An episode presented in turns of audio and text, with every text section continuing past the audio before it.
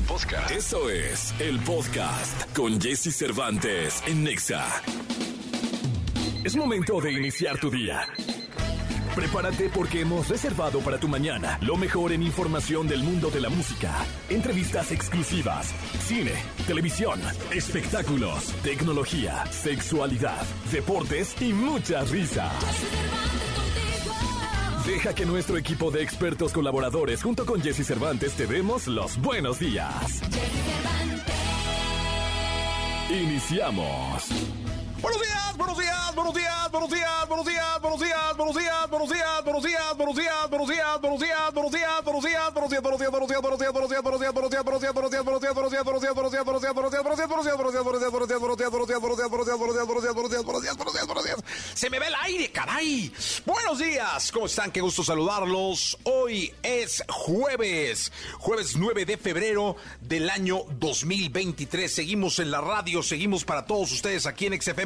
Hoy viene Kika Edgar, así que prepárense porque vamos a tener una cantante de cepa el día de hoy en este programa de radio. Katy Calderón de la Barca hablando de psicología, Gil Barrera con los espectáculos, Nicolás Romay Piral, el niño maravilla conocido como The Wonder con el mundo del deporte, Checo Sound hablando de misterio de tarot. Y ustedes que están detrás de la radio y que son los que hacen eh, posible que nosotros estemos en este programa. Muy temprano, 6 de la mañana con 2, avanzando casi 3 y eh, quiero invitarlos al desayuno concierto que tendremos en el próximo 14 de febrero. 14 de febrero, vente a celebrar San Valentín con nosotros en concierto. Elefante, va a estar Elefante en concierto y además, eh, pues nos la vamos a pasar muy bien porque les vamos a dar rosas a las mujeres, eh, a los hombres llaveritos y rosones a quien se deje. entonces, pues va a estar el elenco de este programa y nos lo vamos a pasar. Es más, escuchamos el promo, ¿no? Vamos a escuchar el promo. Si de la noche a la mañana te quedaste sin tu amor. Y se detiene el tiempo en tu cara. Y este 14 de febrero piensas que la pasarás abandonado. Abandonado. Un En Jesse Cervantes te decimos. Así es la vida, caprichosa. Festeja este 14 de febrero con un desayuno concierto con Jesse Cervantes en Nexa. Y no te daremos un osito de peluche, sino un elefante. Porque te fuiste cuando es que Desayuno concierto con Elefante.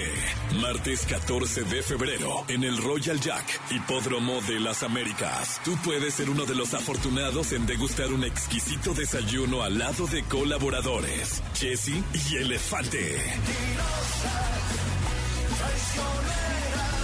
Solo escucha el programa para ganar tu acceso. Jesse Cervantes en Exa. Lunes a viernes, 6 a 10 de la mañana. En todas partes. Ponte Exa FM 104.9 pues ya están los detalles, ¿no? Vamos a estar regalando boletos para que vayas a este gran desayuno concierto que tenemos el 14 de febrero. Vamos con la frase con la que mm, vamos a arrancar arengando a todos ustedes el día de hoy es de Meister Eckhart y dice, debes estar dispuesto a ser un principiante cada una de tus mañanas. ¿Qué viene? Porque creo que lo que menos puedes o con lo que menos debes despertarte es con la conciencia envuelta en el engaño de que todo lo sabes, de que ya no hay nada que te pueda sorprender, de que ya no hay nada que aprender, de que ya no hay nadie a quien admirar, a quien seguir, de que ya no hay un ejemplo que poner. Hay que ser principiante cada que abre uno los ojos, cada que emprende uno el camino, para poder, con ese espíritu del que empieza, del que nada lo sabe, seguir por la vida comiéndote lo que te haga un ser humano mejor. Sí, señor. Aquí empezamos. 6 de la mañana con 6 minutos. I'm good. Que no se te tarde. 6 con 6. David Guetta y Bebe Rexa. Lo mejor de los deportes con Nicolás Romay. Nicolás Romay. Con Jesse Cervantes en Exa. Señoras, señores, que reviente la jauría para recibir a el mejor amigo de Diego Martín. Señoras, señores, al hombre que quita y que pone a directores técnicos en la selección mexicana de fútbol. Debió apellidarse Irraragori, pero no. Es Romay, es Pinales, el niño es el maravillas de Wonder. Los deportes. Es una sección compartida con la jauría, ¿no? La sí, verdad, muy sí. humildemente. Oye, ellos cantaron a Diego Coca hace tres semanas. 15 días, ¿no? Tres semanas. Tres semanas. tres Sí, tres semanas. lo que- Y nos burlamos, nos mofamos.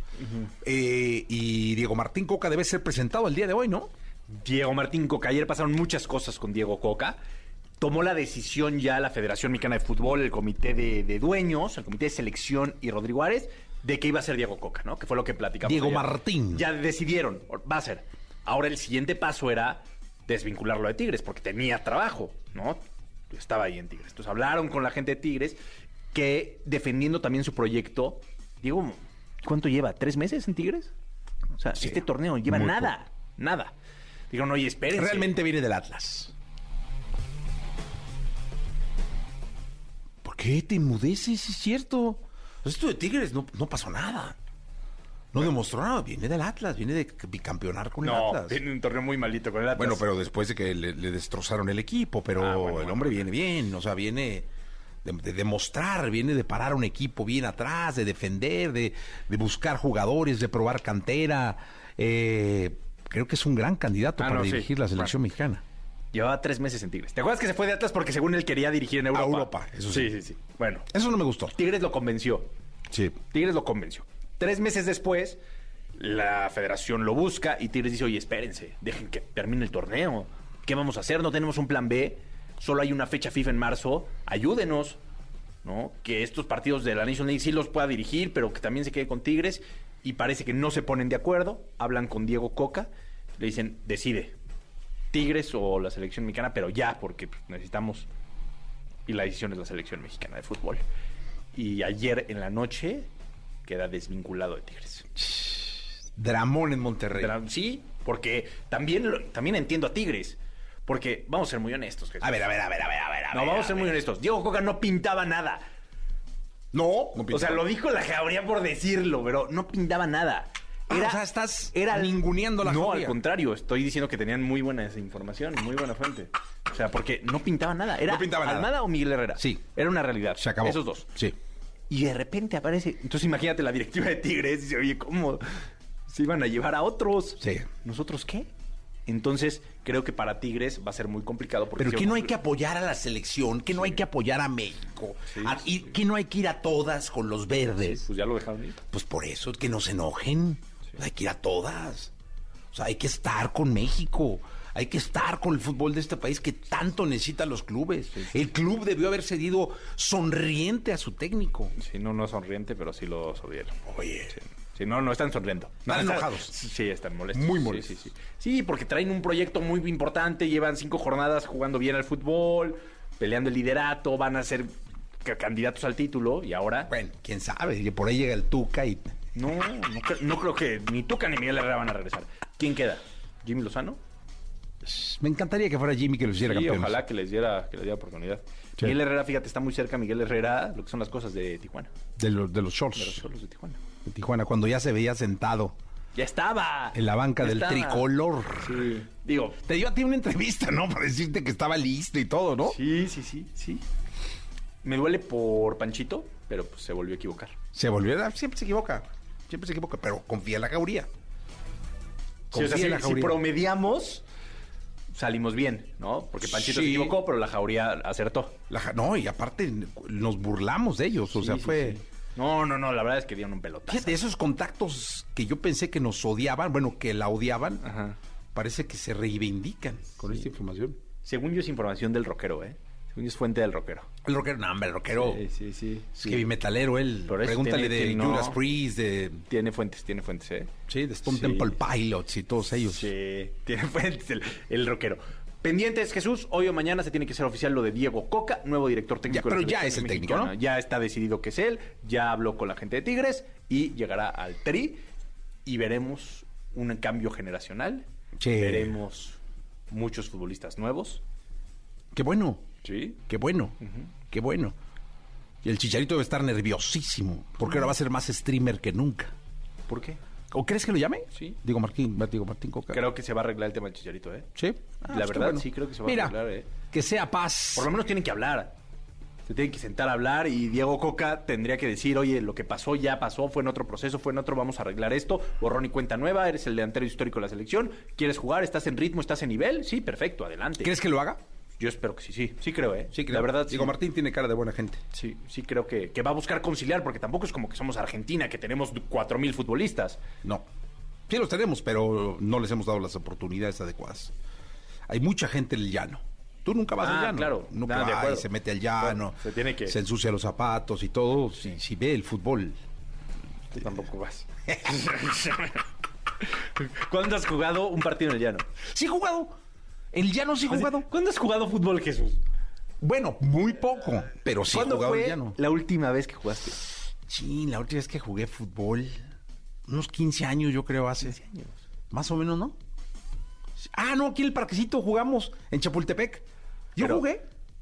Pero Sí, sí bien, fue. o sea... Ah, no, no, pues era un 5 contra 5 ahí Ah, en el no, parque. algo bien, o sea, con un árbitro, así que Ah, pagues tu no. arbitraje, que 20 años, ¿no? 20 Pues años. así, ¿Y de qué jugabas? 15, 20 años. Defensa central siempre. siempre. Sí, sí, ¿Con, emulando a con movilidad o no? No, sí, sí, un ir y venir ahí. Un ir y venir. eh. Sí, sí, sí. sí. O sea, te convertías en ser- contención y después sí, bajabas sí, otra sí, vez. sí, Llegué a ser delantero falso, así, eh, ya sabes.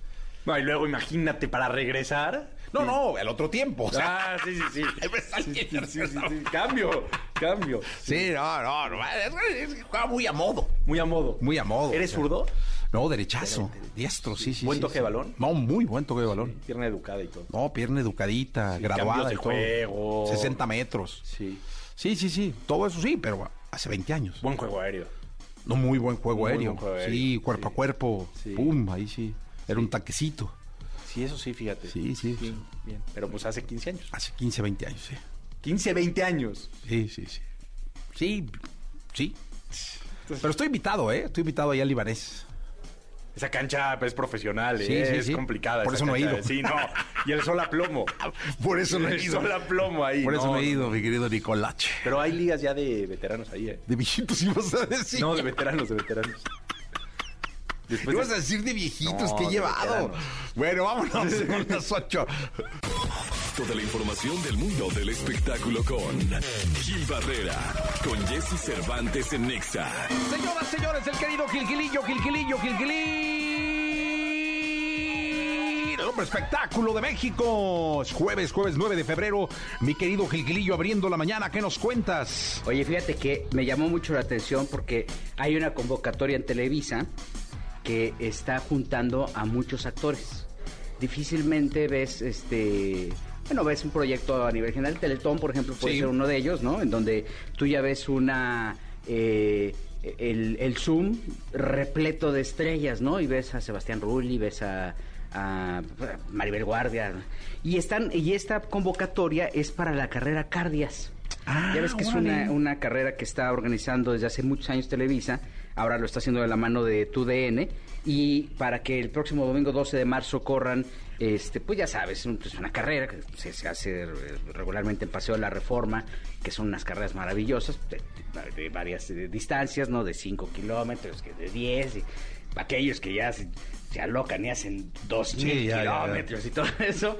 Pero lo interesante del tema es que hoy sí es una convocatoria totalmente, independientemente que es eh, a beneficio, este, que esto ayuda a chavitos para que les hagan cirugías en el corazón, este, eh, creo que además de alivianarlos, pues llama la atención que vas a poder estar corriendo junto a las estrellas. Este, está bueno. A los más famosos. Es bien interesante el- el el- insisto, el Zoom tuve la oportunidad de ver eh, fotografías de, de- de cómo están todos los actores y son un demonial y está ahí este Gabriel Soto Wow. y está este eh, Irina Baeva y está este lanzamientos y que fulano del dicho y que alguien del programa hoy bueno de los que corren no Tania creo que Tania es este El deportista borrego. el borrego que pues este No sabía que el- corría. se puso un, un balón gástrico el, el, el- ¿El borré? el borre Ah, órale. y ahí la lleva dice que está comiendo menos que Lo vi en Azteca,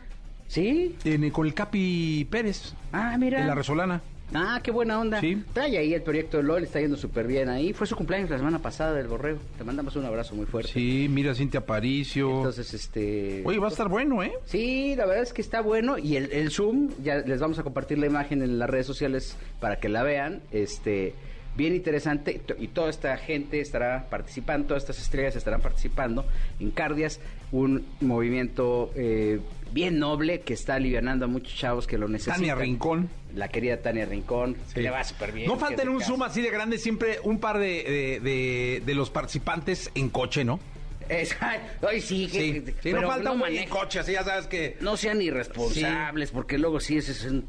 Y uno de ellos está manejando, ¿eh? Luego van manejando así. y- yo sí, fíjate que cuando tengo la oportunidad de, de compartir Zooms con alguien, sí les digo, brother, oríllate. Sí.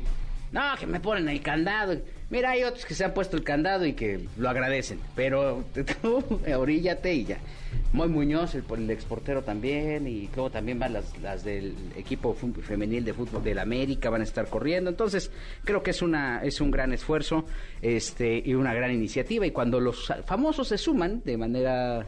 eh, porque además, aunque, aunque los convoquen, Sí. pueden decir, no, pues no puedo, porque mira, yo ese día voy a vender barbacoa y no llego, ¿no? Ajá. Pero pues aquí creo que es una noble, na- una noble labor que estén formando parte de este movimiento y les mandamos un abrazo muy fuerte. Sí, un abrazo grande y felicidades. Son de las cosas en las que hay que participar si es que tienen la oportunidad y corres. Mi querido eh, Gilillo, eh, te escuchamos en la segunda. Y Jessy, buenos días a todos. Buenos días, vamos con Imagine Dragons de Las Vegas. Esto se llama Thunder. Todo aquello que sientes, percibes, los comportamientos que desarrollas, la relación con tu medio, explicados desde la perspectiva de Katy Calderón de la Barca en Jesse Cervantes en Exa. 8 de la mañana con 12 minutos, 8 de la mañana con 12 minutos de este jueves, como los jueves. Katy Calderón de la Barca, ¿cómo estás, Katy? Muy bien, Jessy, muy contenta otra vez por acá. Qué gusto saludarte. Y el tema de hoy es muy bueno, es la codependencia en pareja. Pero cuéntanos, ¿qué es la codependencia? Fíjate, todos cuando nos enamoramos pasamos por la codependencia, que es necesitar que me necesiten. Que, eh, fíjate, como se da la codependencia, es una parte de mi inconsciente, se hace una especie de complicidad con tu herida, con tu trauma eh, o con aquella parte de ti que no está trabajada y no está madura. Entonces, es inconsciente porque no, no lo hago de manera, o sea, pues ahora sí como que sabiendo y decidiéndolo desde mi lado maduro. Lo hago desde mi lado lastimado y entonces me engancho con tu herida y ahí es donde se hace un clic. Por eso el clásico ejemplo es la persona que está con un adicto y que no, o sea, no lo puede dejar porque se siente necesitada. La persona que está con alguien que lo maltrata, que lo controla, que y no lo puede dejar porque se siente totalmente amado, necesitado y querido por esa persona. Entonces, es un patrón, o sea, enfermo, pero sin que tú te des cuenta que haya ahí una, una distorsión en, en- en el amor. Oye, alguna vez eh, un pariente mío se enamoró de una persona que estaba enganchada con las drogas y con el alcohol y todo. Y fue una relación donde él empezó a sentir un nivel importante de responsabilidad Sí. de ayudar a esta persona. Sí, A tal grado que empezó a vivir para ayudarla. sí. Así a es. tal grado que se enamoró profundamente de esta persona, la salvó, bueno, no la salvó, Sí. la quitó de las drogas Ajá. y ahora son, eh, pues, marido y mujer y son felices. Claro. Ahora, ahí lo ideal es que, o sea, tú entiendas. ¿Esa que- es codependencia? Esa es codependencia, pero probablemente ahí, como esta persona salió de las drogas, tuvo que haber hecho un trabajo personal. Entonces, en- probablemente en su trabajo personal empezó a, a trabajar las heridas, que, o sea, las adicciones llegan porque tenemos heridas no sanadas que nos alejan del dolor, las drogas y por eso caemos. Entonces, tuvo que haber hecho un trabajo para sanar esa herida y a la par tuvo que haber hecho un trabajo eh, la otra persona, o sea, su pareja, el rescatador, por decirlo así, para quitarse el rol de rescatador y poder vivir una relación más plena, pero ya no desde necesito que me necesites y tú eres mi rescatador y yo soy la víctima que necesita ser rescatada, porque eso es como normalmente se da la codependencia y viene justo de patrones de donde eh, los primeros meses y años de vida nosotros como bebés necesitamos esta fusión, esta, esta vinculación y este apego con nuestra mamá, generalmente es la cuidadora principal, que nos dé este amor profundo, porque el mensaje que nos da ahí es tú eres digno de ser amado, eres digno de toda mi atención. Y entonces ahí haz de cuenta que se crea tu tanque emocional, de gasolina emocional, para el resto de tu vida. Si tú tienes bien esa dosis, entonces tú creces con una capacidad de poder establecer relaciones más o menos sanas, ¿me explico? Pero antes la creencia era no lo cargues porque se va a malacostumbrar, no déjalo llorar para que no se haga niño de brazo. O sea, este tipo de creencias hacían que no les diéramos esa dosis necesaria de amor a los niños. Y entonces, ¿qué sucedía? Tú carecías de, este mensaje de eres digno de ser amado. Y ahí empezaba tu tema de buscar que alguien te necesite tanto que nunca te deje. Oye, Katy, cuéntame algo. ¿Cómo es la codependencia de un hijo con una mamá? Bueno, esta mamá viene de un espacio en donde no, no fue, no se sintió suficientemente importante para recibir ese amor. Entonces creció, digamos, con un vacío, puede ser mamá o papá, ¿no? Y entonces tú traes este vacío de, de una necesidad de ser necesitado, de ser amado, de sentirte importante. Y entonces, ¿qué sucede cuando llega tu bebé, tu, tu hijito? Le pones todo a eso porque entonces ahí tú estás literalmente saciando esa necesidad tuya. Y entonces viene o una sobreprotección o un control o una justo, este, o sea, necesidad de que cumpla con todas tus carencias. Y entonces se crea una relación muy enfermiza porque la codependencia no permite que te que puedas tú ser autónomo, ser independiente, que tú te puedas separar, ¿me explico? Entonces no hay codependencia sana.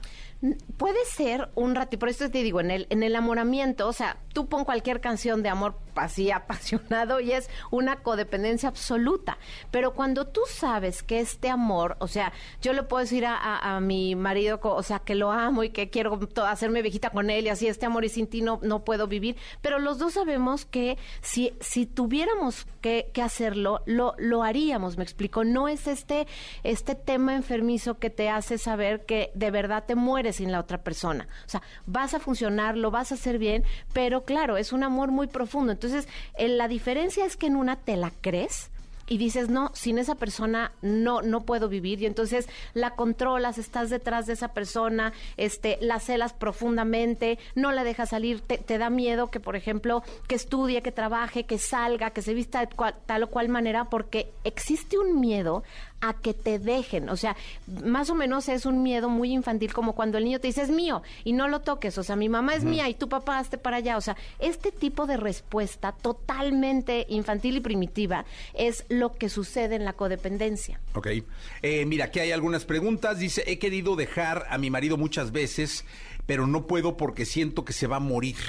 ¿Eso es codependencia? Eso es codependencia. Y eso viene mucho, por ejemplo, en el tema de las drogas, de las adicciones. Este, el tema de si yo no lo cuido, si yo no, entonces, ¿qué le va a pasar? ¿Se va a morir? O con los propios hijos. Yo les tengo que dar dinero porque pobrecito se va a morir de hambre si yo no se lo doy. Entonces, lo que pa lo que hay ahí detrás es tu necesidad de sentirte muy necesitado, porque ahí es donde tú alivias tu herida, ahí es donde tú dices, qué importante soy para esta persona, sin mí se mata, sin mí no deja de tomar, sin mí quién lo recoge de la calle, o sea, ¿y qué haces? Sientes tú, por ejemplo, que lo que la otra persona te dice es la realidad. O sea, aquí tus sentimientos no son tuyos, no sabes reconocer tus emociones, no sabes reconocer tus estados de ánimo. Si el otro te dice es que mírate nada más, tú no sirves para nada, entonces dices, ay, claro, no, no sirvo para nada. O sea, hay una muy bajita autoestima cuando tenemos temas de codependencia también. Dice por ahí, ¿cómo saber si eres codependiente de tu pareja?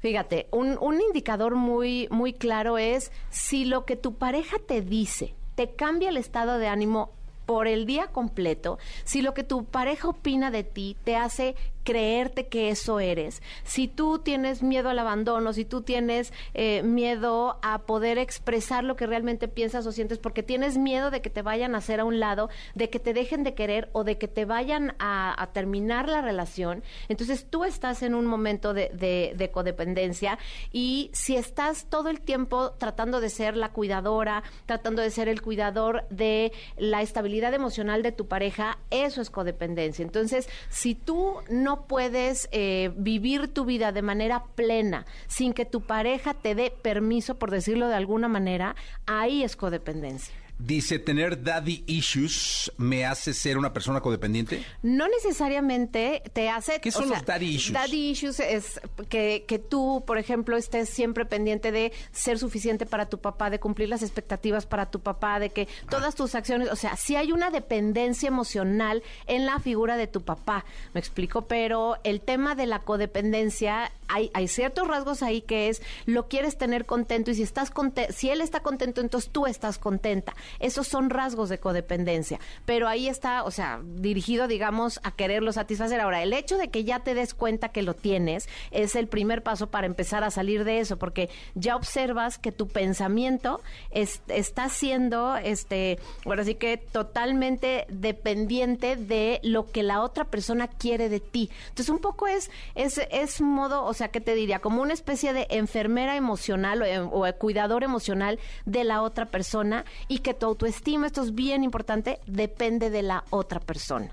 O sea, Dice- incluso dice, es que siento que busco a mi papá en una relación. Sí, bueno, ahí es- ese es clásico de, de quien tiene daddy issues, que quiere decir, o sea, no terminé de sentirme totalmente amada y acep- aceptada por mi papá, y entonces, ¿qué es lo que hago? Lo busco. Ahora, el, el peligro aquí, Jessy, es que cuando yo no, no he, notado que soy codependiente, lo que sucede es que voy buscando este tipo de relaciones que llamamos las relaciones tóxicas. Todo mundo las ve tóxicas porque son súper estresantes, pero yo no me doy cuenta. Y entonces trato de cubrir las expectativas del otro, trato de eh, vestirme como el otro quiere, actuar como el otro quiere. Si mi, es que mi novio no me deja ir a la fiesta porque este no le gusta que yo vaya a fiestas. Y entonces dejas de ser tú por complacer al otro. Y te pones en situaciones de mucho estrés cuando el otro no está contento con lo que tú haces. Y otro, otro punto importante es que tú dudas de ti, de tus capacidades, dejas de confiar en ti. Si el otro te dice que lo que haces está mal, entonces le crees al otro. Dice aquí María Coello, yo estoy separada hace cuatro años y sigo adelante con mi vida y lo mejor sin recibir maltrato. Exactamente, porque Ella ya- paró, ¿no? Claro, ella paró y seguramente te diste cuenta que había un maltrato. Cuando tenemos tan bajita autoestima, no nos damos cuenta del maltrato. Hay veces que, que los mismos hijos le dicen a los papás, es que no puede ser que te trate así o no. Y entonces, ¿qué sucede? No, mijito, es que así me quiere. Tu papá es, es como me quiere, me quiere y pues él lo único que está haciendo es llamándome la atención porque me equivoqué. Y entonces ahí es donde tu juicio y tu capacidad de decidir está nublada por esta necesidad que, como te decía desde el principio, es una herida emocional que estás tratando de que el otro se encargue de llenarla. Y entonces, ¿qué mejor que un controlador para que todo el tiempo tu herida de eres necesitada, eres importante para mí, se quede satisfecha? Entonces, por eso te quedas con alguien que es controlador o con alguien que siempre estás como persiguiendo la zanahoria, que no te quiere todo el tiempo y entonces buscas que te quiere, luego ya te quiere, vuelves a tener y entonces otra vez ya no te quiere. Entonces es un ciclo,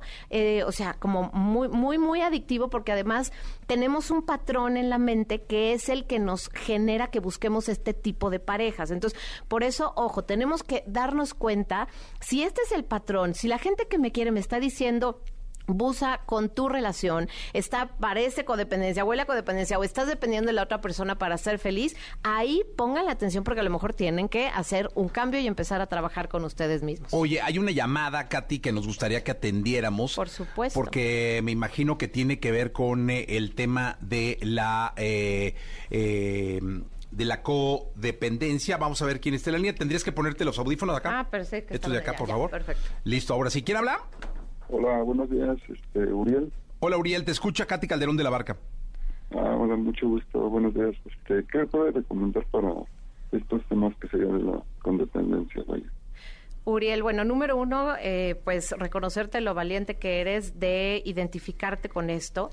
Y lo primero es empezar a trabajar en tu autoestima, es empezar a, darte cuenta que tú eres valioso y que tú a través de tus acciones, a través de, de quién eres en este mundo y cuando no lo cuando no lo sabes, pregúntale a la gente cercana a ti, ¿qué te gusta de mí? ¿Qué es lo que observas de mí que es valioso para ti? Y empiézalo a reconocer, porque parte del miedo al abandono tiene que venir, o sea, viene de la relación que tuviste con tus papás. Entonces hay que reparar eso y el permitirte asistir a, una terapia, un grupo de codependencia. Todas las delegaciones tienen grupos de codependencia.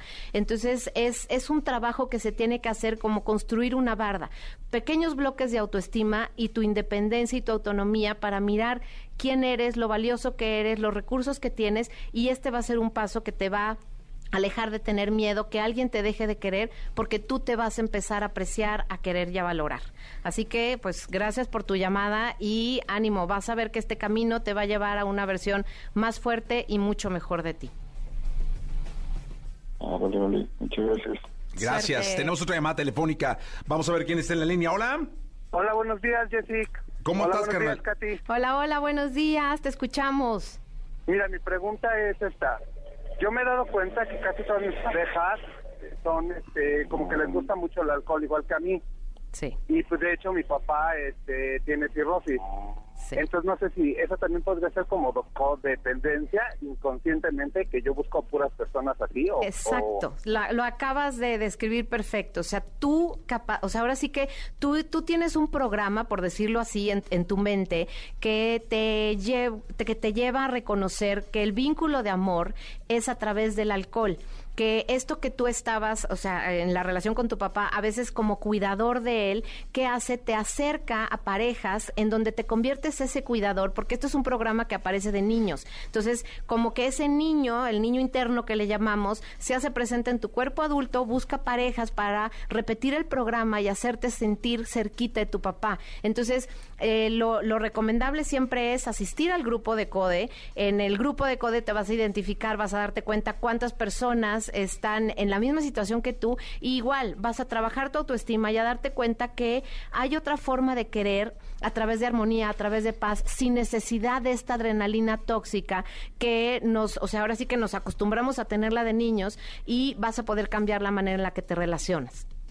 Ok, querida Ka- Katy. Pues mucha Muchas suerte, gracias. mucha suerte a trabajar. Un abrazo a todos. Gra- Hasta luego. Gracias. Igual un abrazo. ¿La codependencia se hereda?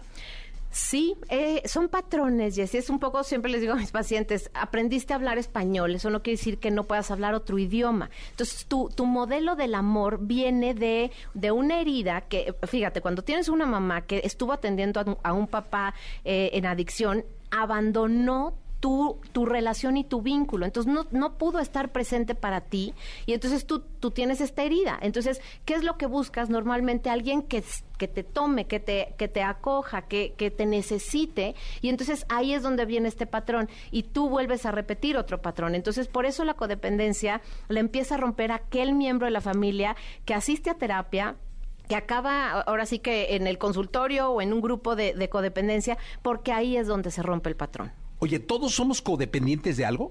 Todos, eh, generalmente todos pasamos por codependencia, porque te digo, cuando nos enamoramos, cuando nunca te has enamorado, pues no conoces llega. la codependencia, pero todos pasamos, en el momento del enamoramiento, todos pasamos por codependencia. Ahora, a veces nos damos cuenta de, eh, eh, o sea, de que es tóxico, de que te estresa demasiado tener que estar pensando todo el tiempo en esta persona y que si le gusto, si no le gusto, si está contento conmigo, no está. Y entonces, generalmente ahí viene la etapa de la relación más madura, de un amor más maduro, en donde, o sea, nos acompañamos, no te necesito, te elijo para estar contigo, elijo tu compañía, elijo, te, o sea, elijo tu presencia en mi vida, que ese es el amor maduro, el que ya tenemos a nuestra edad, ¿no? Entonces yo hoy lo amo, lo quiero, me gusta su compañía, acepto los errores o acepto las fallas como él acepta las mías, pero ya no es esta necesidad de, o sea, si no estás me muero. Puedo llegarlo a sentir por momentos, pero no es este tema de ahora sí un miedo a que me vaya a abandonar y a que me vaya a dejar. Ese es el que desaparece. Eh, tu curso, cuéntanos de tu curso. Ah, bueno, hay un curso este de pareja, justamente, es un taller de pareja de siete sesiones, este, que además vamos a regalar aquí dos, dos lugares para, para quien quiera tomarlo, y que bueno, ya les darán luego las, este, los, los datos de cómo hacerlo, pero toda la información está en, en mi página en Instagram, eh, les dejo el dato, es eh, Katy, se escribe C-A-T-H-Y, Katy C de la Barca, y ahí encuentran todos los datos, un taller de pareja, justamente para reconocer nuestras heridas emocionales, qué tipo de apego y de vinculación tenemos y recursos para poder tener una mejor pareja. ¿Es una presencial? mejor- es, es por Zoom, es por Zoom, pero además el tema justo es cómo puedo yo ser una mejor pareja, cómo puedo yo trabajar en mí. El trabajo es, para mí, se puede hacer en pareja, pero el tema es justo, trabajar en uno mismo. Muchas gracias, Katy. Buenísimo, Gracias por Jessy. estar acá. Muchas a gracias. todos. Gracias. Vamos a ir a un corte comercial. Son las 8 de la mañana, 30 minutos. Descifra los misterios y secretos. Encuentra la interpretación de tus sueños y dudas. Desde el tarot con las respuestas de Checo Sound. Aquí en Jesse Cervantes en Nexa. Oiga, corríjame esa entrada, es Checo Misterio, Checo Sound es el 102.5 cuando toca música. Aquí toca la suerte, toca el destino, toca las almas, toca las emociones de la gente. Aquí es Checo Misterio. ¿Cómo estás, mi querido Checo? Bien, muchísimas gracias. Gracias por recibirme otra vez. No, hombre, siempre aquí feliz de tenerte. Llamen, llamen para que le pregunten al tarot, este, al oráculo de Celta. A la oráculo celta traigo el tarot de David Bowie. Hay, Ah. hay varios tipos de tarot. Prácticamente son lo mismo, nada más que trae diferentes, eh. Diferentes dibujos, algunos simbolismos diferentes, pero prácticamente es el mismo. Y traigo, por supuesto, El el, tarot normal. convencional, ¿no? Sí, señor. 55 79 19 59 30 para que nos marques o nos dejes un mensaje en las redes sociales. Te recuerdo que tienes que dar tu nombre completo, nombre completo y tu pregunta directa para el tarot. Yo quiero eh, hacer una consulta previa en torno a Diego Martín Coca, dire- director técnico de la selección mexicana de fútbol con el tarot convencional. Muy bien. Mi querido Checo Misterio, pero sé más eh, Tajante. tajante, más este cañoncito, Sí, señor. por así decirlo. Dígame. Eh, dime el futuro de Diego Martín Coca en la selección mexicana de fútbol. Es decir, ¿le va bien o le va bien? Este. ah, salió de Devil. Mira, viene- Monedas, ¿le van a pagar bien entonces? Le va a no? ir no, bueno, o sea, le va a ir súper bien. Por supuesto, digo, eh, sabiendo de que tiene un pasado bastante fuerte. Eh, creo que viene de. Viene a levantar bastantes cosas, pero hay como muchos estigmas dentro de lo del trabajo que va a acabar haciendo, porque venimos de una mala dirección y todo eso. Le van a pagar muy bien, tendría que ser muy paciente él y la directiva y también este lo- los seleccionados para permitir que empiecen a llegar los resultados. qué es? Es el colgado. El colgado. Dime una cosa. Este. Pero le va a ir bien, es. ¿Va a durar? Va a durar, sí. Va a ¿O, estar. o necesitas más cartas? No, va a durar, yo creo que sí se avienta más o menos... Un ciclo mundialista. Sí podría durar el ciclo mundialista. Sé más exacto, Checo, por Van a, estar Estoy muy van a- va a nervioso. estar peleadón. No. No, peleadísimo, siempre. creo que aguante todo el ciclo O mundial. sea, no, no crees. no. Así. No, no, no, no. Saca otra carta, Checo, porque te veo muy como... Dudoso. Dudosón. No, no dura. Te No voy a decir por qué. ¿Por qué? Porque hay como muchas peleas, hay muchas envidias dentro de todo esto. Hay como otros, también tenían como prospectados algunas otras personas. Sí, a a Almada y, a- y al Piojo. Sí, sí, sí. Y como que no, no, va- no van a quedar muy satisfechos con el trabajo de este hombre. Le van a pagar muy bien. El tipo sí se va a hacer de una lana para los próximos sí, sí. años. Pero esa, eh, eh, pero van a haber muchas peleas y cosas Él dentro no de, llega al de- Mundial. Dentro de todo. No, no llega. No llega al Mundial. Perfecto. Este, hay llamadas telefónicas, mi querido eh, Checo Misterio. Estás hablando con eh, el amo del misterio. Eh, querido amigo, amiga, no sé quién seas, dame tu nombre. Hola, buenos Eh, días. Buenos días, ¿cómo te llamas? Me llamo Carlos Mondragón. Carlos Mondragón, ¿qué?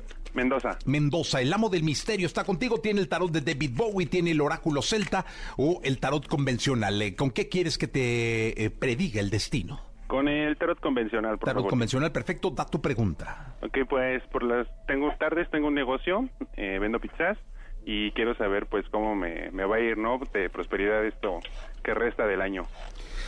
Con respecto a ventas. Salió clientes. feria, ¿eh? Sí, sí sale bien. Un mato ahí con moneditas. Este, ¿lo estás haciendo tú solo o estás con, con alguna... eh, Con mi tu pareja. Tú- Sí, bueno, está bien, se tienen que equilibrar bien los dos, se tienen que estar apoyando mucho. Se ve que estás arrancando y que están peleándole un poquito ahí con la cuestión de dinero y un poquito ajustados, pero estás haciendo un muy buen porvenir. Mantengan la armonía bien tú y tu pareja para que pueda seguir creciendo tu negocio. Eso es bien importante para que pueda, o sea, para que sí hagan un equipo y que no... ¿Se y que pelean no mucho? cosas. Eh, no. No, no, se Ese pelean. es, un, ese es un gran paso. Ese es un gran paso, o Es un gran paso. bien, Para ¿no? que esté próspero ese, ese negocio, necesitan estar como bien equilibrados los Échale un par de todo. cartitas más para amarrar, mi querido eh, amo del misterio. Más, sale más, más moneditas, ¿eh? Sí, porque aquí hay una cuestión en la que tiene que hacer esta, este tipo de inversión y seguir invirtiendo de alguna forma para que le empiece a dar más proyección y para que les empiece a dar como el reconocimiento que ellos van a empezar a buscar. Todo esto va a llevar un tiempo, pero la verdad es que se ve muy bien el negocio. Perfecto. Muy bien, gracias, hermano. Muchas gracias, Jesse. No, gracias a ti, suerte. Tenemos otra llamada telefónica. El amo del misterio, el queridísimo Checo Misterio. Eh, ¿Quién habla? Hola amigos, buenos días, me llamo Adolfo, ¿Qué pasó, amigo Adolfo? ¿Adolfo qué? Adolfo Guzmán, ¿Guzmán qué? Jaime, Guzmán Jaime, ¿no? Jaime, Jaimes. hasta el último. Jaimes, Ah, perfecto. sí. Jaimes, saludos Es a que- Jaimes Guzmán. Oigan, también tienen madre, no sean así. Luego nunca dicen el apellido materno. Sí. Yo siempre digo Castro, o sea, estoy orgulloso del Castro. Claro. Sí, sí, sí, no sean así. Pero, mi querido Jaimes, eh, ¿qué le quieres preguntar? ¿A, a qué quieres el oráculo celta, el tarot de David Bowie, que me parece una chunga, y este el tarot convencional? El convencional. El convencional. Sí, sí. ¿Qué le vas a preguntar? Pues mira, actualmente tengo, duré 12 años con mi esposa, soy padre de dos hijos, este, llevo cuatro meses este, separado, algunos problemitas, aún tengo contacto con ella, pero no como quisiera. ¿Será posible o en algún futuro regresaré con mi familia? Oye, pero a ver, dime, ¿la amas o no? Porque una Sí, cosa es tener sí, contacto mucho. y otra cosa es, o sea, di, la amo. No, mucho, mucho. El- Aún así, que sigo eh, separado, la sigo respetando y la verdad no, o sea... Y amando. Estoy en un, en un time de, de trabajo y, y hogar nada más. Perfecto. Ok, bueno, pues se ve que están pasando por un momento bastante bastante raro, necesitan hablar mucho, dejar atrás muchas cosas, se han lastimado mucho, eh, como nuevamente reconstruir, o sea, se ve mucha chamba, se ve que sí eventualmente. Eh, yo le echo que más o menos por ahí de abril, mayo podrías empezar a, a ver esta cuestión de ya ver algún fruto de todo esto, pero necesitas tener mucha comunicación, chambear mucho, pero eh, de esa chamba tener constancia. O sea, si vas a, si sí regresas, si sí llegas a, a ir eh, conquistando o reconquistando a tu mujer, eh, necesitas seguir habiendo esta constancia y este, este avance y que se, y que vayan como, y que aprendas tú de los errores, así como ella también. O sea, que de alguna forma los dos asuman la responsabilidad de lo que pasó y por lo que se acabaron separados. Pero sí hay momento. posibilidad, ¿o no? Sí, sí se ve posibilidad. Sí hay posibilidad. Como por ahí de, te digo, mayo, abril, podrían una esas ya estar todo bien, pero pues es constancia y estarle echando bastante comunicación. Sí, hombre, échale ganas, hay que portarse bien, hermano. Guau, guau, muchísimas gracias. Hay que portarse bien. Que si Dios los bendiga y gracias por Sí. su programa y son muy, muy, muy, muy profesionales. Dios los bendiga. Muchas gracias, qué bonito. Qué bonito. Qué padre, ¿ves? Este señor Misterio. Te, te quieren a ti mucho. No, no, es el señor Misterio, el de todo. Tenemos otra llamada telefónica, otra llamada telefónica. Eh, estás hablando con el señor Misterio. ¿Quién habla? Bueno, Hola, ¿cómo te llamas? hola Jessy, habla Ariana. Hola, Ariana. ¿Ariana qué? Ariana Olivares Alfaro. Alfaro, perfecto. Este, ¿qué pregunta quieres? ¿Quieres oráculo celta, tarot de David Bowie o tarot convencional? Tarot convencional. Convencional, perfecto. ¿Qué pregunta directa tienes para el señor Misterio? ¿Cómo me va a ir en mi relación actual? ¿En la qué? Ah, en la relación En mi actual. relación actual. ¿Qué- Básicamente quieres saber si te engañan. No. Ah, no. No, no, no, no. Quiero saber cómo, cómo va a estar Otra. la situación para bien, para mal. Ok, se ve muy bien. Necesitas quitar todos los prejuicios y, por supuesto, que, que- que tienes hacia eso, en positivo y en negativo, como que de alguna forma de las relaciones que has tenido, eh, integra todo el conocimiento que tienes de eso, pero permítete iniciar bien, no empieces con miedos, eh, más bien como que trata de llevar una buena comunicación, de ir iluminando esa buena relación para que las cosas vayan avanzando. Se ve súper bien. De veras, aprovechalo. Sí, de verdad. Sí.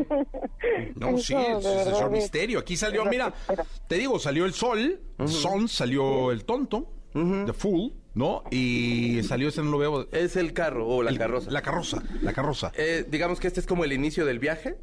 Este es, digamos, como esta cuestión que tiene que darle el calor y como toda la cuestión de, de este recién nacido que apenas está como en, en este proceso Ok. y el avance que va a tener la relación. La O sea, es relación por- con la carroza. Oyes. Ok. Muchas gracias, ¿Sí ¿eh? hay boda? Hay boda, a ver, vamos a ver. Espérame, qué bonito, qué bonita pregunta. Ay, ay, ay. Pues, Ya dudó. No. Ya dudó. Ay, ya dudó. Híjole. Ya dudó, ya dudó el vato, yo lo vi. Híjole. ¿Te- tú me viste? ¿Me claro, viste? te no lo... Pues si hubiera habido boda, lo sueltas así. Sí hay boda. ¿Hay boda o no? Sí, pero tiene, pero va a pasar un rato y necesitan como solucionar cosas que más adelante se van a presentar, por supuesto. Señor pero... Misterio, no haga usted eso. Es pregunta directa. ¿Hay boda o no hay boda? No. No hay boda. Perfecto, gracias. Gracias, eh, señor Misterio. Muchas gracias. Pues, de- pero no- no, tampoco se necesita una boda, ¿no? Pues es que vivir. Hoy los vivir tiempos juntos- indican que eh, puedes vivir junta toda tu Sí. vida, tener derechos, probar, hijos y todo. O sea, Claro, ver si funciona. si quieren fiesta, yo se las hago. ¿De veras? A, a ellos. Pero la- algo Pero estaría en la casa de Toño, algo tranquilo. o sea, Yo- estaría muy padre. Las enfrijoladas ahí son sí, muy bueno, buenas. Yo las pediría. Pozole. Uf, Buenísimo. Gracias. Bien, vamos a otra llamada telefónica. Otra llamada telefónica tenemos aquí. ¿Quién habla? Hola, ¿cómo estás, Jessy? Vientos, carnal, ¿tú? Bien, bien. ¿Cómo te Me llamas? Escucho acá desde Utah. Mi nombre es Oh, Marco Utah. Antonio Arana Rodríguez. Marco Antonio Arana Rodríguez desde Utah. ¿Nos estás escuchando por celular, por la aplicación, por, eh, por dónde? Por celular. Por el Sí, celular. Tengo una aplicación. Qué ahí. bueno, maravilloso. Eh, Marco Antonio, ¿qué? Arana Rodríguez. Arana Rodríguez. ¿Qué nos quieres preguntar, Marco Antonio? ¿Tarot convencional, oráculo celta o tarot de David Bowie? Ah, ¿Cuál me recomiendan? El que te, el que te dé como el corazoncito más a ti. Tú, Sí. El, tarot de... ¿Cómo se llama? David Bowie. David Bowie, ¿cómo, que- cómo se llama? Pues es uno de los genios de la música. Va el maestro Bowie a entrar en escena. Perfecto. Ok, mi pregunta es, estoy en proceso de, de obtener mi perdón para migración porque soy indocumentado. Ujú. Entonces mi pregunta es si voy a recibir ya el perdón este año. Pues ya estoy en la mitad del proceso, solo estoy esperando el perdón. Sí va a haber eh, estos cambios, necesitas ir con los procesos bien, seguir como todo lo que te están diciendo, pero sí se ve que viene. Se ve, hay como por ahí más o menos de mediados de año es cuando empieza a llegar todo esto, por, en una de esas hasta septiembre, pero sí se ve que sí te puede empezar ya a funcionar. O sea, sí, Todo la eso, respuesta es sí. Sí, Sí. en septiembre podría ya ser. Perfecto, Ah, sí. perfecto. Mucha suerte, hermano. Muchísimas gracias. Y, Y si te llega, nos, hablas y nos invitas a Utah, ¿no? Y nos Yo no das Utah. yo tampoco. Órale, claro, aquí ya está. Órale, carnal, sí, pues muy bueno. ¿Cuál es la comida típica de Utah? ¿Cuál es que, perdón? ¿Cuál es la comida típica de Utah? Yo Pues que- mira, aquí prácticamente, aquí como les gusta mucho el chicken, el pollo, les gusta mucho el pollo, pero hay, hay variado, ¿me entiendes? Aquí en Utah está creciendo mucho y ya hay mucha comunidad latina Sí. y prácticamente ya, ya hay de todo. Oye, eh, yo- me dicen por aquí que en Utah lo que les gustan son los yutazos. que son como tamalitos de pollo con mango. Pues órale, a disfrutar los yutazos. Que estés muy bien, Órale. hermano de Utah. Igualmente. Cuídate Igualmente, mucho. Muchas gracias. Gracias, gracias por estar acá. Mi querido Checo Misterio. Gracias. ¿Cómo dices barbaridades? tú Dios al aire, mío, ¿cómo hermano? soy? ¿Qué- De verdad, ¿Cómo eres? ¿Dónde te pueden localizar? Perdón, público. Oigan, ¿me pueden ustedes llamar por teléfono al 55 64 71 78 32? ¿Puedo repetirlo? Sí, porque está dificilísimo. Te Yo encontraste un número muy difícil. Es que fue la compañía de teléfonos que no ayuda en nada. difícil, qué bárbaro. 55 64 71 78 32. Llámeme ahí. Estoy haciendo tiradas también para solteros y para gente con pareja para que se conozcan un poquito más y puedan ahí como pues pues llevar mejor su relación y todo eso. Toda la información del mundo del espectáculo con Gil Barrera, con Jesse Cervantes en Nexa. Es la segunda de espectáculos. El querido Gilgilillo, Gilgilillo, Gilgilir, el hombre espectáculo de México. ¿Qué nos cuentas, Gilgilillo? Oye, mi Jessy, pues resulta que hace varios años eh, Ricardo Arjona demandó a una eh, empresa automotriz Ajá. por el uso de Jesús verbo no sustantivo. El tema auto- autoral siempre es un rollo, porque cuando no, cuando, pues, por alguna situación usas un tema sin pedir una autorización, pues te puedes meter en broncas. Súper broncas, ¿eh? Eh, súper broncas. De mucho dinero. El tema fue creciendo, fue creciendo y ya se resolvió eh, este miércoles en la primera sala de la Suprema Corte de Justicia de la Nación que Ricardo deberá ser indemnizado por esta marca automotriz por el uso de la mar por el uso de la música eh, de, la música y de la canción Jesús eh, es verbo no sustantivo que usó en una de sus campañas. Oye, ¿viste lo que quería él?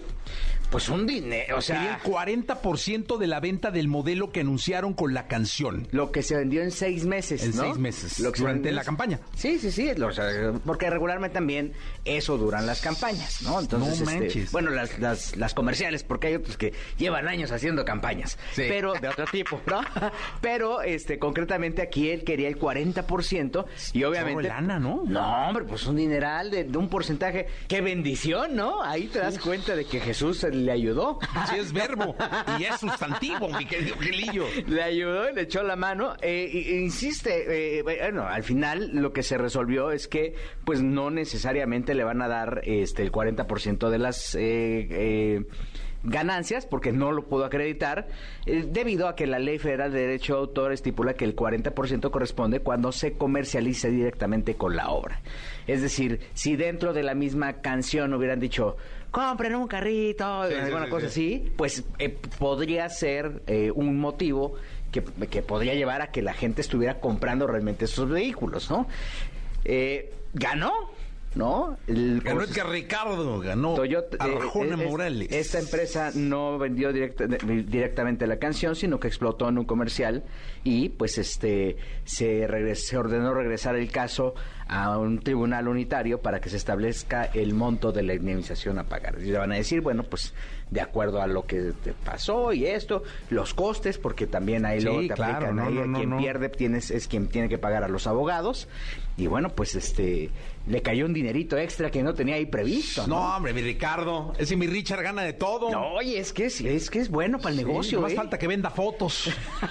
Sí, al final como de los Luli Pampín y Eh, listo, ¿no? Exacto. Que todo le, a todo le gana ese Ricardo, ¿eh? Qué Al- bueno. Al, final de los conciertos van a Sí. decir, pueden tomarse la foto con Arjona. Con Arjona. Pues mira, tienen que defender su obra, sí es una Sí. realidad, ¿no? No, no, pues si ustedes crean algo, si todos creamos algo, pues no está chido que vengan y lo pirateen, ¿no? O, o- o que lo usen, o que lo usen sin permiso, porque muchas veces en esta negociación eh, influyen muchos factores, no necesariamente la empresa lo, lo- lo hizo con dolo, con alevosía, con ventaja, se dejan ciertos cabos sueltos y ahí es donde pueden venir este tipo de situaciones. A la menor distracción, rájale, te cae una demanda que si no atiendes en tiempo y forma, va creciendo, va creciendo y es una bolita de nieve que al final puede traer consecuencias como este. No sabemos exactamente cuál fue la, la- la- la- la condición de la empresa automotriz, pero lo que sí es una realidad es que en este momento la empresa automotriz tiene que, este, pues, eh, de acuerdo a lo que se, eh, eh, se emita más adelante, tendrá que apartar una lanita del presupuesto normal para pagarle a Arjona. A lo mejor hasta con coches, ¿no? Sí, ser Dice, con "Ay, te coches. pago con coches. Es medio piqui para los coches, pero sí, seguramente la marca tiene coches. Claro que le pueda llegar a Arjona. Sería bueno, ¿no? Pues sí. Una madrina de coches. Algo así. Gracias, Gil y yo. Un coche a su estatura, ¿no? No, hombre, imagínate el Así vas a hacer en cochazazo. cochazazo. No, hombre, terrible. Gracias, gracias, mi querido Gilillo. Lo mejor de los deportes con Nicolás Romay. Nicolás Romay. Con Jesse Cervantes en Exa. Bien, llegó el momento de la segunda de deportes. Está con nosotros Nicolás Robay Piral, el niño conocido como The Wonder, The Kid, el amigo de Diego Martín. Está... Sí, hay que ser amigos de Coca, Sí, ahorita ¿eh? sí, no es buena gente, ¿no? Yo creo. Sí. ¿Cómo no me lo hice compa en el Atlas? va? Me hubiera hecho compa y ahorita tendríamos un. Cuando bajaste a celebrar el título... No bajé a celebrar el título. No, no, No bajé. Me quedé con mis hijos. O sea, mis hijos me dijeron. Baja, papá. baja a celebrar. Da la vuelta olímpica. Da la vuelta olímpica. Y yo le dije a mis, a mis dos hijos, que estábamos los tres con la foto de mi padre. Bernabé. eh, y Bernabé. Sí. Les dije, no hay mejor celebración para mí que estar con ustedes y que compartir con ustedes y con la afición. Y llorar. Llorar los tres. Mira, estoy llorando. Sí. ¿Bernabé también? No, Bernabé, que Bernabé, andaba metido ahí sí, con Bernabé, un nada. güey que vendía piñas o no sé qué demonios, ya sabes, Bernabé. Sí, sí, no, no, no. Arreglando nuestra salida y todo eso. ¿Cómo Ahí era el momento de que te hacías amigo de Diego. Ahí era Martín Coca. imagínate dando la vuelta olímpica, Sí, tú y él cargando el trofeo. Compa de Coca. Sí. Y ahora ya no nos van a dar entrevista nunca porque nos odian la federación. No, sí, te ¿Nos va a odian? Sí, pero Diego Coca te quiere. Diego Martín, no, digo que ni me conoce. No, yo creo que sí. Sí. Todo el mundo te conoce, Jesús. No, no, no, ya quisiera yo. un hombre muy importante. Oye, ¿escuchaste al hermano de Lionel Messi? No. ¿No escuchaste al hermano de ¿Qué Lionel pasó? Messi? Para poner en contexto, se ve que están en, en su casa con su hijo y con unos amigos de su hijo y están como haciendo una tertulia hablando del Barcelona, de Messi. Y quiero que escuchemos lo que, lo que dice porque está muy fuerte, ¿eh? A ver. Tengo un recorte que dice Messi, eh, del, del Sport del Barcelona, que dice Messi debería volver al Barcelona. Entonces yo abajo subtitulé, ja, ja, ja, ja, ja, no vamos a volver a Barcelona. Y si lo hacemos, vamos a hacer una buena limpieza. Entre ellos echar a Joan Laporta, desagradecido con todo lo que le dio Messi a Barcelona. ¿Qué sé yo? No sé qué opinan, no sé qué opinan ustedes, pero para mí Barcelona se empezó a conocer por Messi. Pero no lo conocía a nadie, más era más conocido Madrid. Entonces que te paguen así no está bueno. Bueno, acá uno preguntó si te gusta más Pedri o Gaby. No me gusta ninguno de los dos. ¿No? Y si tengo que ¡Qué escribir, fuerte!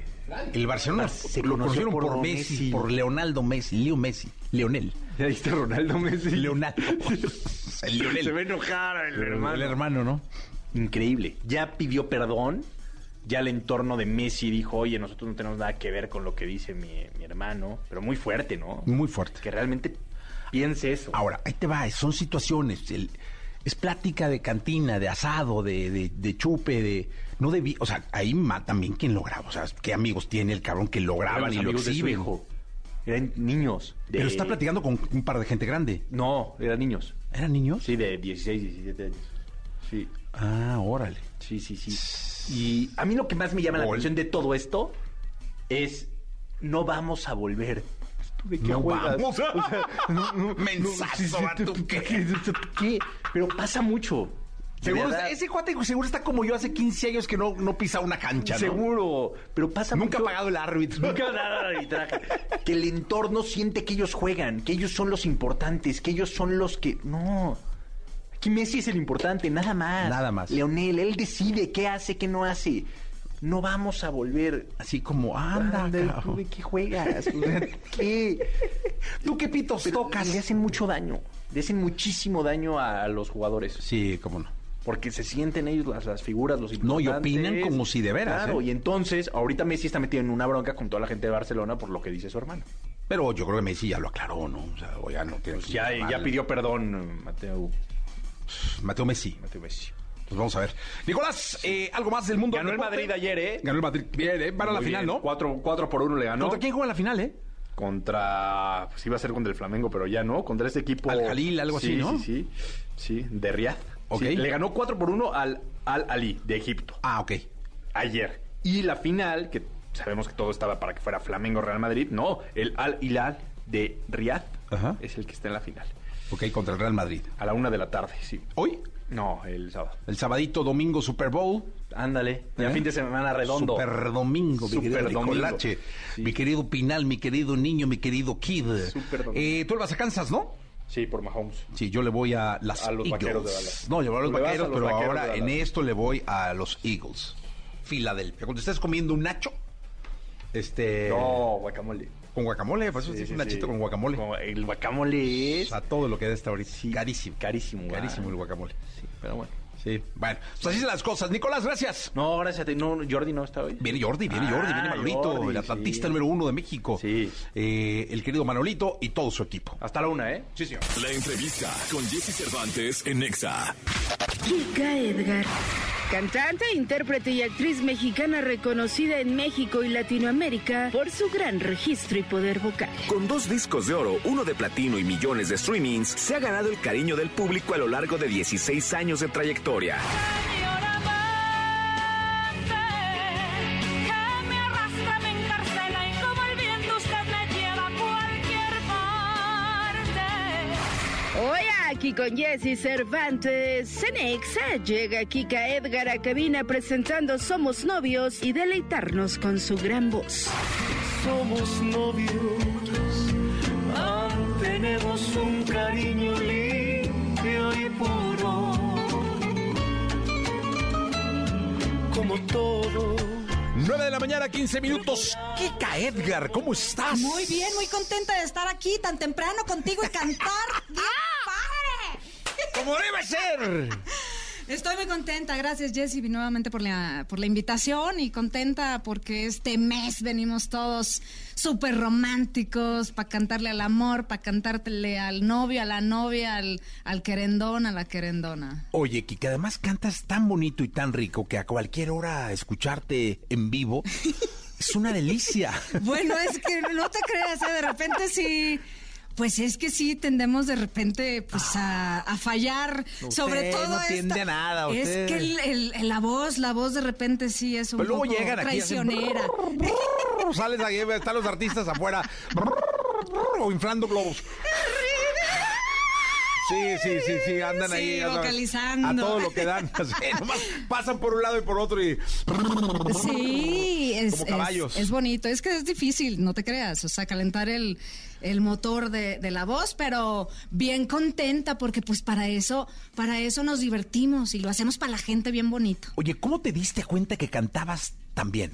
Este, cuando me aplaudieron por primera vez. ¿Dónde? en mi escuela. ¿En la escuela? ¿En qué escuela? Bueno, es que yo soy de Ciudad Madero, Tamaulipas, ¿Eso? y yo estudiaba por allá, ¿verdad? En, en- en- en el Instituto Cultural Tampico, porque estaba Tampico Sí, también. bien, Ahí fue bonito. una vez, la Mucho primera tampiqueño vez. aquí, ¿eh? Sí, la Aquí primera Pipe, vez. mira, ¿eh? Ándale, arriba las jaivas, Chihuahua. Sí. Eso. Muy bien, muy padre. La verdad es que. Ahí te aplaudieron por primera vez. La primera vez que me ¿Qué aplaudieron. cantaste? Eh, uy, eh, and I say, hey, hey, hey, hey, hey, hey, hey, what's going on? De las canté. Four Non Blondes. Exactamente, esa. Uy, hace años. ya, ni me, ya ni me digas, hace Ya no te años. acuerdas. No, ya no me acuerdo. Ay, eso fue hace 10. Ah, nada, hombre, nada. En el Nada, Instituto nada. Tampico se han, han salido grandes estrellas de ahí. Ay, pues somos varios de allá que venimos. ¿Del Instituto Tampico? No, de allá de Tampico. Ah, yo dije, no, pues ese instituto me voy a meter.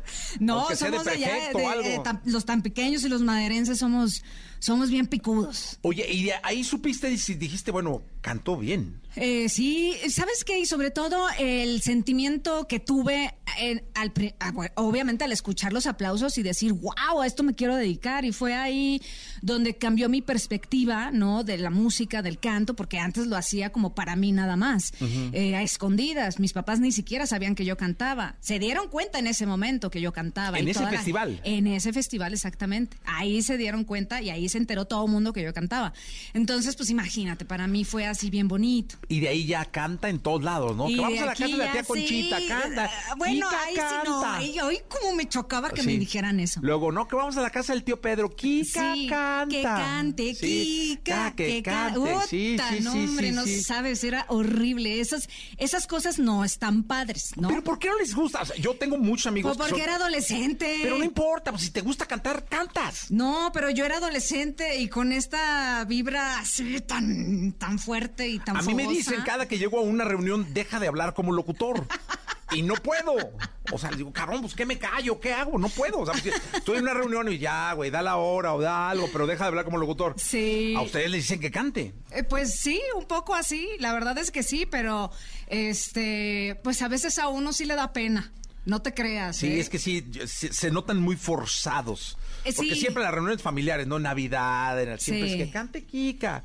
Pues ya a- se aprendió algo un villancico sí. la niña, ¿no? Ajá, sí, un poquito como ese rollo. Sí. Oye, ¿y cuándo ya profesionalmente te das cuenta que, que cantas? Pues mira, ya cuando estoy aquí en la Ciudad de México, Ah, ¿te yo vine, de México? claro, yo me vine a la Ciudad de México a estudiar actuación y ahí, eh, bueno, descubrí otra pasión que era la, la actuación, empecé a hacer novelas, empecé a profesionalizar. O sea, la profesión, mi- esta del entretenimiento, te llega por la actuación. Eh, me llega por la actuación exactamente, pero en el medio pues empiezan a enterar que Kika Edgar canta, ¿no? Eh, pues, sabían los jefes, sabían los productores, sabía todo mundo y así eh, empezó mi primera oportunidad con Emmy Music.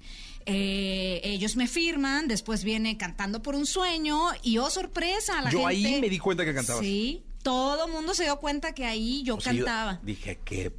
¿Cómo? Sí. ¿Qué, qué pasó? Todo mundo en ese programa se dio cuenta que yo cantaba. Y después, eh, posteriormente a este programa, ya saqué mi primera producción discográfica, que fue Kika, donde salió Tal vez. ¿Te acuerdas de esa? Sí, oye, dime una cosa. Este asunto de la actuación, eh, yo siempre he dicho que conlleva un desgaste emocional Sí, importante. mucho. Por los personajes, por el tiempo, por todo, ¿no? Los, desde que lees un guion. Eh, ¿Qué tanta diferencia puede haber entre el desgaste emocional de alguien que actúa en una película y que tiene que estar meses y meses detrás de un papel y Ajá. llegar a su cantón y quitarse el papel y la mala, la buena, la... No, yo me lo quito inmediatamente después de hacer una escena. Yo no me lo quedo en ningún momento. Pero hay quien sí. Pues es dependiendo de la técnica, ¿no? A veces este, los muy clavados sí se clavan demasiado. Eh, y yo me clavo en el momento en que tengo que clavarme, que es eh, en el momento en que dicen 5, 4, 3, 2, acción. Ahí empieza el personaje. ¿Cuál ha sido tu escena más fuerte? Uy, ha habido muchas escenas Una. muy...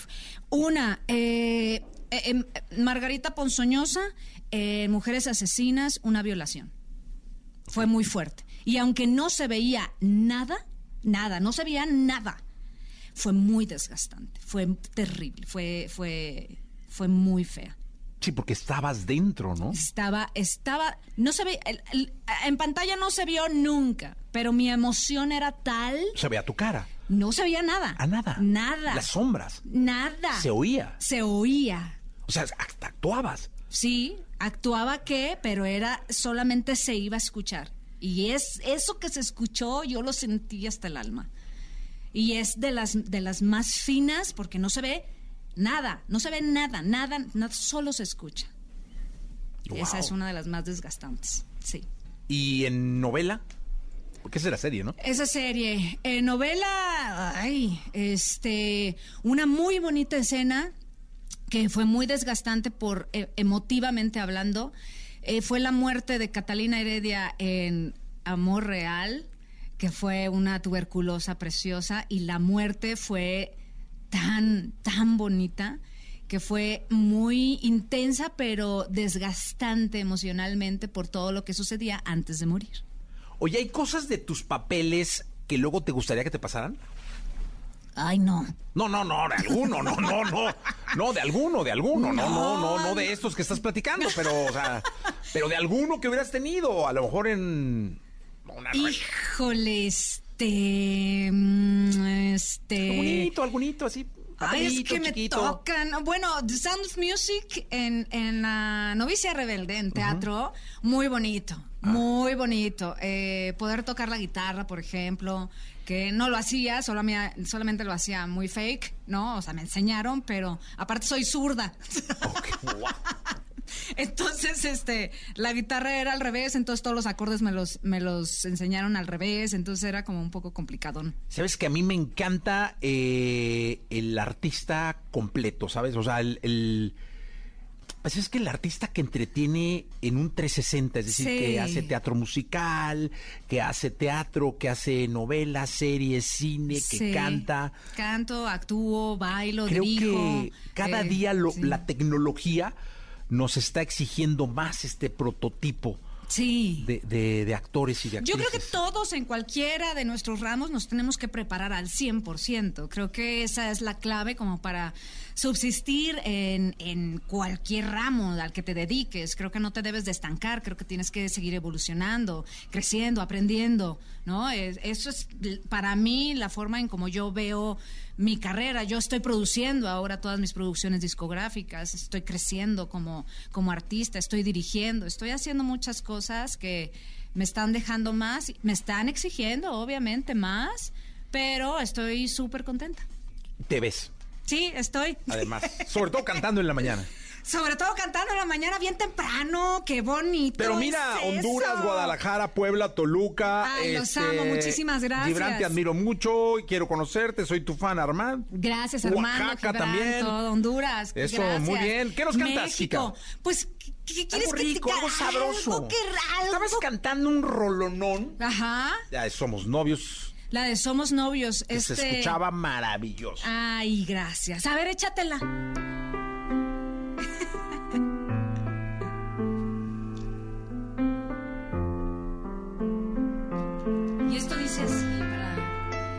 Los enamorados. Qué bonito es febrero, ¿no? Maravilloso. Me encantó. Hay pasos, amores. Venga. Somos novios, pues los dos sentimos mutuo amor profundo. Y con eso ya ganamos lo más grande de este mundo. Nos amamos, nos besamos como novios. Nos deseamos y hasta veces sin motivo y sin razón nos enojamos. Somos novios, mantenemos un cariño limpio y puro.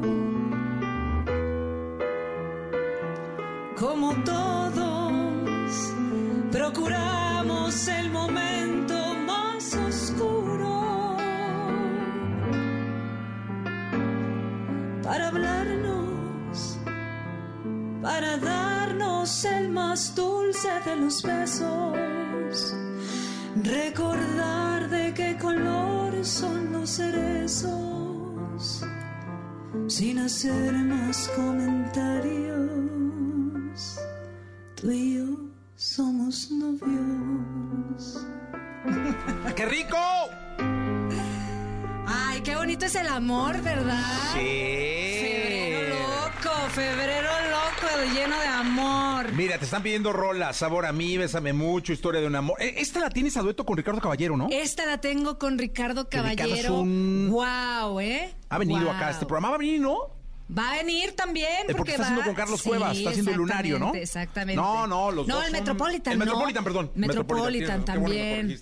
Ay, ese muchacho de veras. No, Ay, Carlitos, qué cosa. Los dos son maravillosos. ¿Sabes que Carlos fue el que me impulsó a hacer estos discos de boleros? Pues Carlos, Carlos es una de las personas claves que, porque yo le decía, es que yo tengo ganas de hacer un disco de boleros, es que yo me, encanta el bolero, es que es algo que me, me- que me identifica a mí, ¿no? Porque aparte de, de la, de, de lo que es eh, la balada, la cumbia, que pues es que yo soy de allá del Sí, la cumbia, ¿Con la qué creciste? ¿Qué música ponían en las tertulias familiares cuando Kike era niña? Es que, eh, es que ahí voy al punto. Había pura bohemia, entonces siempre había trío, entonces siempre había bo- este boleros.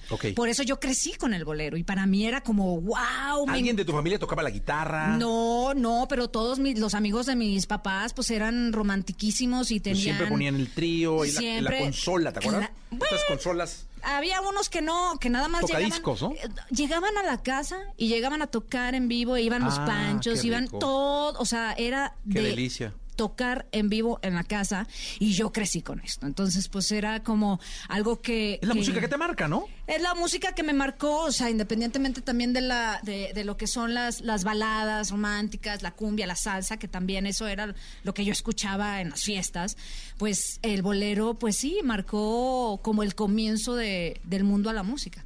¿Te emociona muchísimo estar en un escenario cantando? Me emociona como no tienes una idea. Es una de las, de las adrenalinas más bonitas que yo he sentido. ¿Qué parte? Cuando te aplauden, cuando empiezas, cuando sales. ¿Sabes qué? Hay muchas, hay muchas situaciones. eh, sobre todo cuando el público se involucra conmigo, empieza a cantar y se empieza a emocionar al igual que yo. ¿Cuál ha sido tu mejor concierto? Mi mejor concierto, hijo. O sea, que dices, ay, este sí me rompió en tres cosas. Híjole, es que hay muchos, es que todos tienen una... Todos tienen algo, ¿no? Sí. Pero algo bonito, así como la escena esta o cualquier uno que dijiste, che, este. Ay. Estaba una señora ahí llorando en la primera fila y me rompió el alma. y- algo así. Eh, por ejemplo, hay uno muy cercano eh, en donde yo estaba cantando y había un, un joven, ya un joven con síndrome de Down, que estaba cante y cante y era una emoción tal que a mí en particular eso me emociona y me, y me lleva, me transporta, porque la música llega, la música llega a todas partes y es para todos. Y eso, bueno, pues para mí es bien bonito. Es medicina para el alma, ¿no? Sí, es medicina. Sí, para el para, alma. cura todo, Todo. te aliviana en todos los... Sí. Siempre va a haber una canción para algo que te esté pasando, bueno o malo.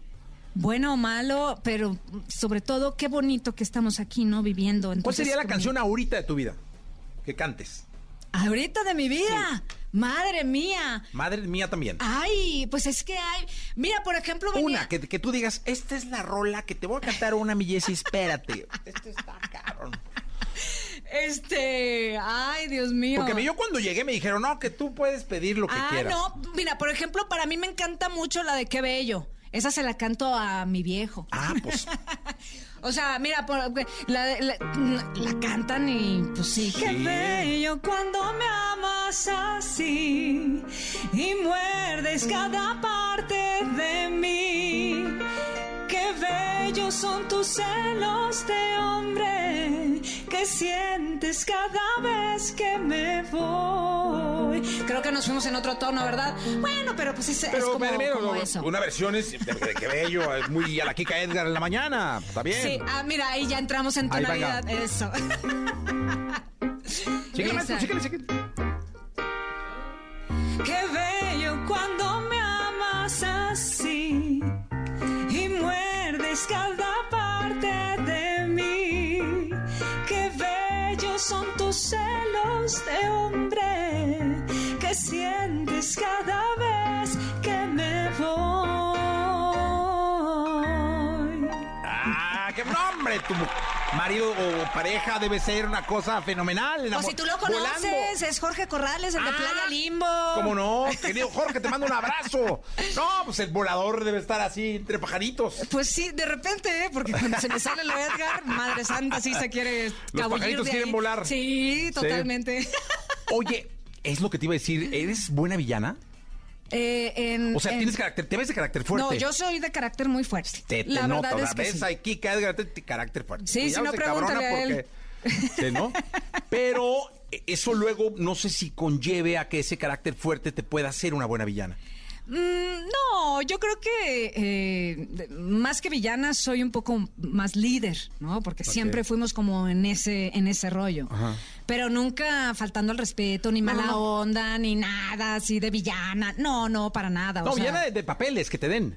Ah, de papeles. O sea, porque te conozcan y digan, no, Kika. Mm, Sí, pues es que sí he hecho varios, varios Sí, malditos, sí. cómo no, en la doña hice uno bien maldito, pero muy chistoso. O Ah, sea, bueno. era con un humor muy negro que rayaba lo, bueno, se pasaba de la raya, ¿no? En cuestión de, de lo feo y grotesco que podía ser una mujer. ¿Y ahora cómo se siente Kika Edgar con esta etapa musical de su vida? Me siento feliz. Me siento con una libertad de crear, de producir, de dirigir, de hacer, de crear, de, de todo. Todo lo estoy haciendo junto de la mano con mi marido, de grandes músicos, de grandes eh, eh, arreglistas. Estoy en un momento en el que estoy componiendo también. Me voy a lanzar ya ahora sí como compositora. Hay muchas cosas que estoy haciendo. Estoy eh, produciendo estos discos, estoy dirigiendo también los videos musicales. Estoy como feliz. Hay ciertas etapas de mi vida en el cual hemos puesto pausa y en este momento en el que retomé nuevamente ya mi rumbo como, como cantante, estoy con toda la fuerza y voy con todo y me encanta porque la gente lo está disfrutando y lo está aceptando nuevamente, está queriendo eh, disfrutar de, de, de lo romántico, de lo bonito, de las buenas interpretaciones, de lo que, de lo que nos lleva a ser bonitos seres humanos aquí en el corazón, bonito, así, bien padre. Oye, Kika, este asunto de la aceptación hoy es inmediata. Porque, pues, con este asunto de los algoritmos, pues todo, ¿no? O sea, subes La algo y de sí. inmediato estás, ¿no? Sí, Eh, o sea, es que uno no se da cuenta, pero, por ejemplo, en, en Facebook es, es 5 millones de reproducciones de Sabor a mí y de Ódiame y de, de todas las canciones que, que, que estoy sacando ahorita y es como una revolución y digo, wow. Qué, qué padre, qué bonito, qué, qué, qué interesante que la gente se motive nuevamente por este, por este tipo de, de música, de interpretación, que es mucho más ní- nítida y sincera. Le pongo un interés y un enfoque muy claro a todas las composiciones y que pues la gente pues les hace vibrar nuevamente. Qué bueno, me da mucho gusto. ¿Sabor a mí? Ándale. Venga.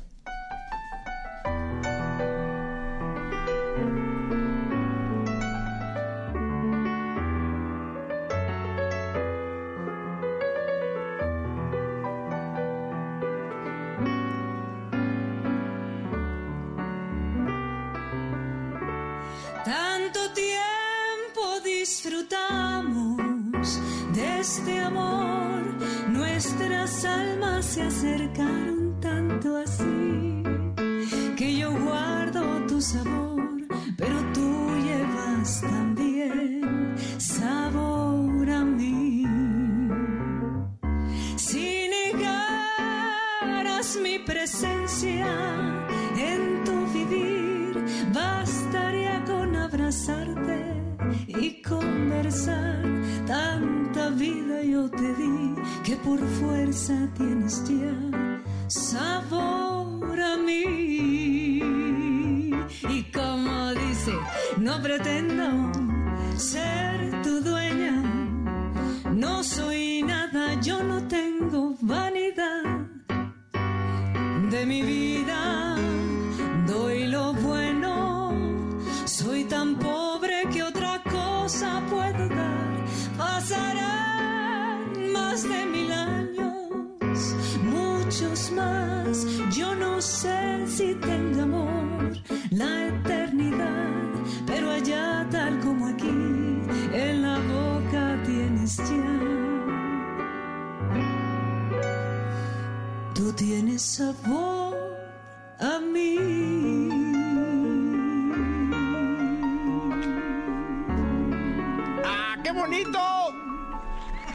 El aplauso, grabado para que se oiga mucho. Ándale, qué bonito. Porque si no, este, solo aplaudiría yo. Eh, oye, Kika, qué gusto verte, verte con esa sonrisa, con ese brillo, feliz, sonriendo. Gracias. Saluda a Jorge, por claro, favor. de tu parte. Eh, con mucho cariño. También Muchas ellos tienen mucho tiempo viniendo aquí a su sí, casa. sí, Playa Limbo siempre ha estado Sí, de ambos es su casa. apoyados con, con- contigo, con tu buena vibra, con tu público y muchas gracias nuevamente por No, hombre, gracias siempre, maestro, gracias. Gracias por cómo se El maestro es. Es mi Hugo. cuyo, es cuyo. Cuyo. Le decimos cuyo. Mi querido Cuyo. Sí, tienes cara, eh, bro, la neta. Sí. Mi Hugo Gutiérrez, que siempre Huguito. ha estado conmigo. Maestro Hugo, muchas gracias por, por estar acá esta mañana. Muchas gracias. muchas gracias por venir. Gracias Kika a ti. Edgar, Muy con amable. nosotros. Gracias.